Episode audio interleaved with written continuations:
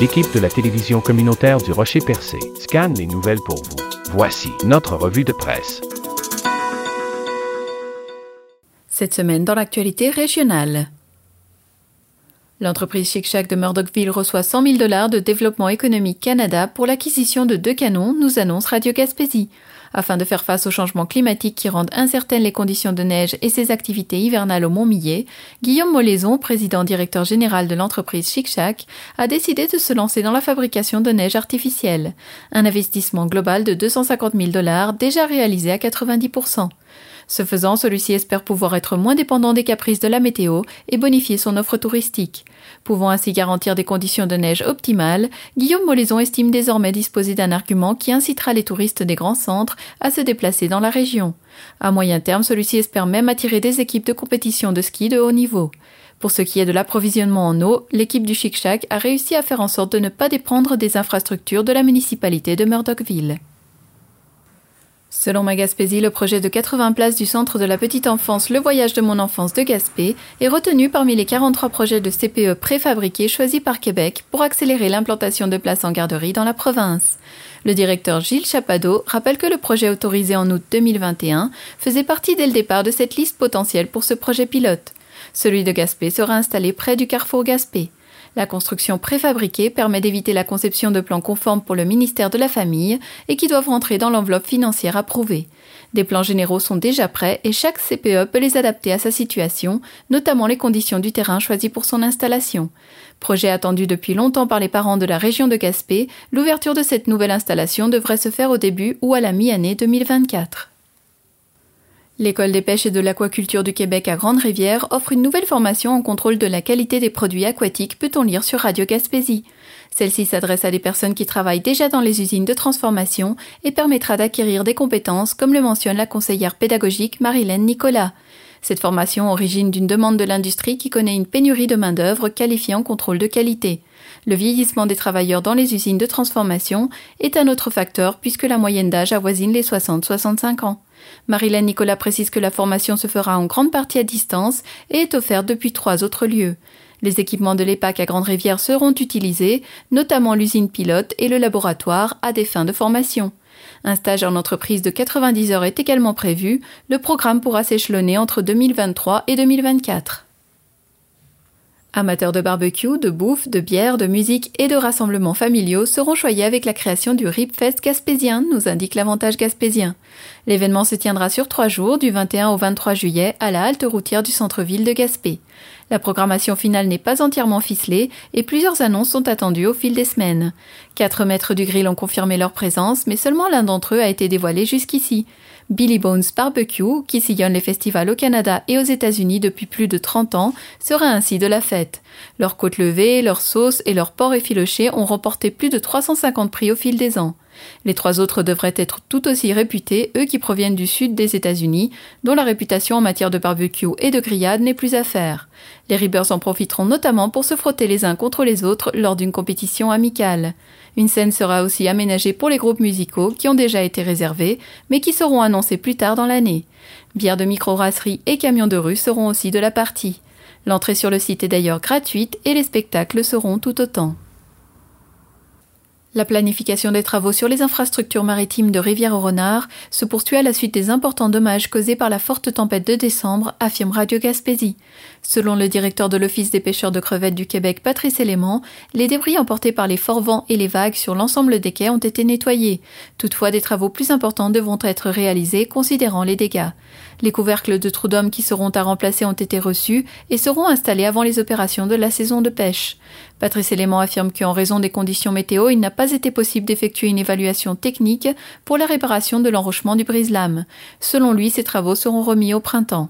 De plus, des îlots de service seront installés et fonctionnels avant le début de la saison de pêche. Les coûts des travaux seront assurés par Pêche et Océan, qui est propriétaire des infrastructures. La Fédération québécoise des municipalités suggère de régionaliser la gestion des forêts au Québec, nous dévoile Magaspésie. C'est l'élément phare du cinquième forum annuel du regroupement des communautés forestières de la FQM. Aux yeux du président du regroupement des communautés forestières et préfet de la MRC de la Haute-Gaspésie, Guy Bernatchez, des décisions prises par les régions seraient un plus pour la pérennisation des activités forestières et l'occupation du territoire.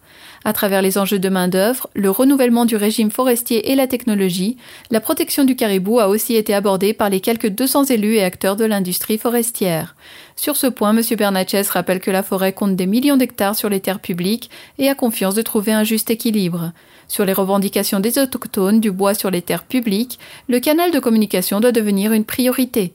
Récemment, la nation Mi'kmaq avait dénoncé le manque de consultation et le manque de considération des demandes de Gezkapeyak.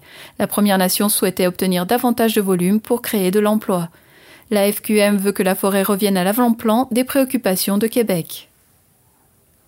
Selon Radio Gaspésie, la ville de Percé pourrait ouvrir de nouvelles places de garderie en milieu familial très bientôt. En effet, face à la pénurie de places en garderie, le gouvernement du Québec a décidé d'entamer un projet pilote permettant aux municipalités d'installer des services de garde en milieu familial dans des établissements publics. Selon la mairesse Cathy Poirier, la ville de Percé a donc décidé de saisir l'occasion et a identifié deux établissements pouvant correspondre aux besoins ainsi qu'à partenaires. 6 à 12 places pourraient être ainsi disponibles dans les locaux qui ne demanderaient pas d'investissement majeur pour être adaptés. Comme l'explique Cathy Poirier, les deux locaux ne seront cependant pas disponibles en même temps. Si tout se déroule comme prévu, des places pourraient être offertes dès le printemps. Monseigneur Claude Lamoureux est nommé évêque du diocèse de Gaspé, nous annonce ma Gaspésie. Le pape François a accepté la rénonciation de Monseigneur Gaëtan Prou et nommé celui qui est présentement vicaire général du diocèse de Saint-Hyacinthe comme chef de l'église catholique en Gaspésie et aux îles de la Madeleine. En attendant la prise de possession canonique par Monseigneur Lamoureux, Monseigneur Prou est nommé administrateur apostolique du diocèse. L'ordination épiscopale de Monseigneur Lamoureux, qui deviendra le dixième évêque de l'évêché de Gaspé, aura lieu à la cathédrale de Gaspé à une date qui n'est pas encore déterminée. Monseigneur Pro avait présenté sa démission lorsqu'il a eu 75 ans le 27 mai 2022, comme le veut la coutume au sein de l'Église catholique.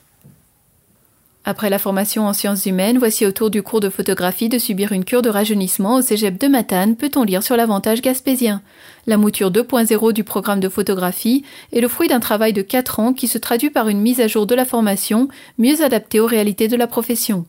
Ainsi, dès l'automne prochain, les étudiants en photographie auront l'occasion de suivre un cours de vidéo, ainsi qu'une formation en traitement numérique des images avec l'utilisation de nouveaux logiciels. Au total, la formation globale comptera toujours 2130 heures d'enseignement, mais le nombre de cours a été condensé de 29 à 27. La formation en photographie est un programme phare du Cégep de Matane qui attire chaque année en moyenne une centaine d'étudiants de la première à la troisième année. La très grande majorité sont des élèves qui proviennent de l'extérieur de la région, environ 60% d'entre eux débarquent directement de France. Contrairement à l'île Bonaventure, la grippe aviaire a fauché plus de la moitié de la colonie de fous de bassin du Rocher aux Oiseaux aux îles de la Madeleine, nous indique Radio Gaspésie. Jean-François Rail, biologiste au service canadien de la faune, a constaté un déclin de 58% de la population de couples nicheurs en comparaison avec le décompte effectué en 2020, du jamais vu selon lui. La colonie de l'île Bonaventure n'a pas été épargnée par l'influenza aviaire, mais dans une plus petite proportion, c'est-à-dire une baisse de 13% entre 2020 et 2022. Le biologiste ne s'explique pas la disparité entre les deux populations, qualifiant l'écart d'énigme, et s'étonne aussi que la dizaine d'autres espèces d'oiseaux marins qui nichent sur le rocher aux oiseaux ne semblent pas avoir été affectées par le virus. Jean-François Rail précise qu'il ne croit pas que la colonie de l'îlot soit en péril, malgré le déclin significatif du nombre de fous de bassin observés. S'il est en diminution au Québec, la Gaspésie-Île-de-la-Madeleine est une région dans laquelle le taux de suicide est bien plus élevé que la moyenne provinciale, selon le rapport de l'Institut national de santé publique du Québec intitulé Les comportements suicidaires au Québec, affirme ma Gaspésie. L'Institut national de santé publique du Québec a publié ce mois-ci un rapport nous apprenant que 1055 personnes se sont enlevées la vie en Québec en 2020, soit un taux de suicide de 12,3 pour 100 000 habitants. Dans notre région, la réalité est tout autre selon le rapport publié par la scientifique Pascal Lévesque. Le taux est de 18,6 suicides par tranche de 100 000 habitants, ce qui place la Gaspésie-Île-de-la-Madeleine dans le top 4 en termes de taux de mortalité par suicide. Selon Magaspésie, après 12 ans d'attente, un service de sage-femme sera bientôt disponible sur la côte de Gaspé. Le 6 de la Gaspésie a lancé un appel de candidature pour recruter une première sage-femme afin de déployer le service dans la MRC, une nouvelle accueillie avec soulagement par le collectif Accès Sage-Femme Côte de Gaspé, qui milite depuis 2011 pour que les femmes aient accès à cette façon de donner naissance. Dans l'offre d'emploi publiée par le CIS de la Gaspésie, il est mentionné que la première phase du déploiement à Gaspé prévoit une sage-femme pour démarrer le point de service et pour desservir un modèle de soins interdisciplinaire la population du réseau local de services de la côte de Gaspé. Le collectif mentionnait l'automne dernier qu'une phase 2 prévoit le recrutement de sages-femmes supplémentaires afin d'offrir la gamme entière de services, dont des accouchements à domicile et en chambre de naissance, installés au sein de la maison de périnatalité Lamarée, qui se trouve dans la maison de la famille par enfant de Gaspé. Rien n'était prévu à court terme pour les Mercés de Rocher-Percé et la Haute-Gaspésie. Voilà qui complète vos informations régionales dans les médias locaux. Vous écoutez votre reflet d'ici. Revoyez tous nos reportages sur notre site Internet.